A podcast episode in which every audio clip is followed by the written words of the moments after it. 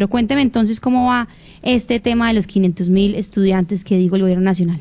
Sí, siguiendo eh, en esa ruta de las universidades, eh, el gobierno está empeñado en llegar a 500 mil estudiantes más en la educación superior, o sea, tecnologías, técnicas, pregrados, profesionales, y el ministerio dijo ayer que este año eh, se va a avanzar en esa meta de una manera muy importante con 87 mil estudiantes más, inclusive ya asignó 209 mil millones que van a ser repartidos entre estas 64 universidades, eh, instituciones de educación superior públicas que tenemos en el país. Y este anuncio coincidió ayer con un evento que se realizó en la Universidad de Caldas donde se firmó una especie de pacto con los aliados que tiene la universidad para su programa que se llama La Universidad en tu Pueblo, la Universidad de Caldas en tu Pueblo, ya tiene cerca de medio departamento eh, aliado a este programa y eh, los alcaldes y los secretarios de educación se reunieron en el Centro Cultural Rogelio Salmona, donde se habló del tema, en qué va, cuántos las proyecciones de cuántos estudiantes podrían llegar por municipio y qué es lo que se está haciendo. Allí habló el rector Fabio Arias e hizo un balance de lo que se ha hecho en este ya casi cerca de un año, porque ese programa empezó creo que a finales de abril y ya va a cumplir un año y se presentó un balance. Bueno, nosotros iniciamos el año pasado, el 28 de abril, con la aprobación por parte del Consejo Superior del acuerdo. Iniciamos con un número de estudiantes bajo, con 188 en Dorada y otros tanto en Manizales y en Palestina. En tanto, el año pasado estuvimos hablando con municipios y empresa privada. Hoy damos un parte de tener más de 30 eh, aliados estratégicos a la, a la propuesta. Tenemos ya 13 municipios que arrancan con programas de programas técnicos profesionales en articulación en la media en estos municipios, pero se han presentado seis municipios de los actuales alcaldes, o sea que vamos a terminar con cerca de 20 eh, administraciones municipales aliadas. El año pasado logramos, finalizando el año, el aumento de la estampilla del 1 al 2 por el departamento para la estrategia, es decir, que viene con destinación específica ese aumento de estampilla. Y este año, muy temprano, el señor alcalde de la ciudad, Jorge Eduardo Rojas, nos aumentó también la estampilla del 1 al 2 con destinación específica para el programa Universidad de Caldas en tu pueblo. Eh, vamos a iniciar aproximadamente con 1.500 estudiantes el primero de marzo. Muy bien, Oscar. Ahí escuchábamos entonces al rector de la Universidad de Caldas y a esta hora también tenemos reacciones, por ejemplo, desde los municipios y en este caso del alcalde de Aranzazu, Sebastián Merchán, sobre estas alianzas y esta meta que tienen entonces con los estudiantes. Un saludo muy especial para todos. Eh, pues ya habíamos logrado un acercamiento con el rector de la Universidad de Caldas, el doctor Fabio Arias.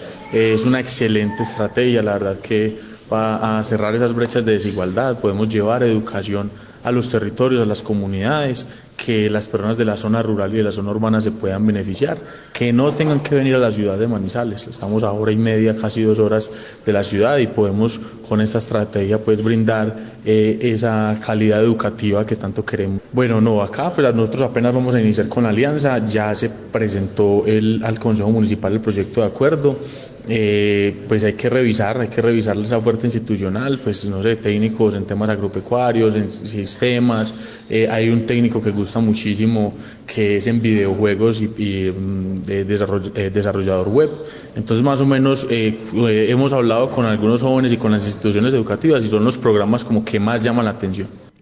Así escuchábamos este tema entonces de Aranzazu, sobre todo para que la educación superior entonces llegue a la ruralidad y asimismo tenemos voces de Viterbo, en este caso de Roberto Aguirre, él es el jefe de la unidad educativa y pues de educación superior en la Secretaría de Educación Municipal. Pues, me regala el nombre completo y el cargo. Roberto Aguirre Londoño, eh, jefe de la Unidad Educativa y Educación Superior del municipio de Viterbo de la Secretaría de Educación. Bueno, doctor, ¿qué se está haciendo o qué significa inicialmente este convenio que, que realizan con la Universidad de Caldas y cómo va a beneficiar a los adolescentes en Viterbo? Es un programa maravilloso. Ahora la Universidad de Caldas sí es de los caldenses, valga la redundancia. Lo dije en mi intervención hace un momento, porque la Universidad de Caldas era para Manizales y lastimosamente para unas cuantas familias que tuvieran dinero con qué llegar a estudiar. La mayoría de los pueblos de la provincia de Caldas son familias campesinas, que si muchos se ganan 700 mil pesos al mes, ¿con qué sostienen? Así sea la educación gratis en la universidad, pero ¿con qué sostienen a un hijo, a un estudiante? ¿Con, con qué le da la manutención, vivienda, alimentación, transporte? Entonces es muy difícil de que las personas tuvieran esa capacidad de estudiar. Ahora, cambió, cambiaron los papeles. La universidad va donde están los jóvenes. Una posibilidad de que estos jóvenes de bajos recursos, de que la comunidad se haga, se haga presente en la universidad y que la hagan la universidad de su departamento. Entonces, muy contentos, muy satisfechos porque de verdad los jóvenes tendrán la oportunidad de salir adelante y poder, y poder cumplir sus sueños, porque es que anteriormente un joven se graduaba y ahí moría todo su, su proyecto de vida. Muy bien, Oscar. Y escuchábamos entonces reacciones de Aranzazu y de Viterbo sobre la educación superior. Sofía, eso lo que quiere decir es que en la región están muy juiciosos haciendo la tarea, buscando ampliar la cobertura en la educación pública con recursos del Estado y que sea gratis como debe ser. Y bueno, pero de todas maneras, esa meta de 500.000 estudiantes en cuatro años es una meta difícil de cumplir y las universidades privadas han dicho que ellos juegan un papel protagónico, inclusive superior al de, al de las públicas, porque tienen más recursos, tienen más plata, tienen más posibilidades de abrir esta cobertura y le han pedido al gobierno del presidente Gustavo Petro que los incluya más en este programa. Por ejemplo, vamos a escuchar a Bonel Fernando Mosquera, él es el rector de la Universidad Uniminuto en Caldas, que tiene su sede en Chinchiná. Así es. La verdad, las instituciones de educación superior eh, privadas tenemos la, conservamos la esperanza de que, de que el gobierno nos eh, visibilice más y nos incluya en esa apuesta tan importante porque somos los aliados más estratégicos. La educación superior en Colombia, más del 50% de la tarea la hacemos las instituciones de educación superior privadas.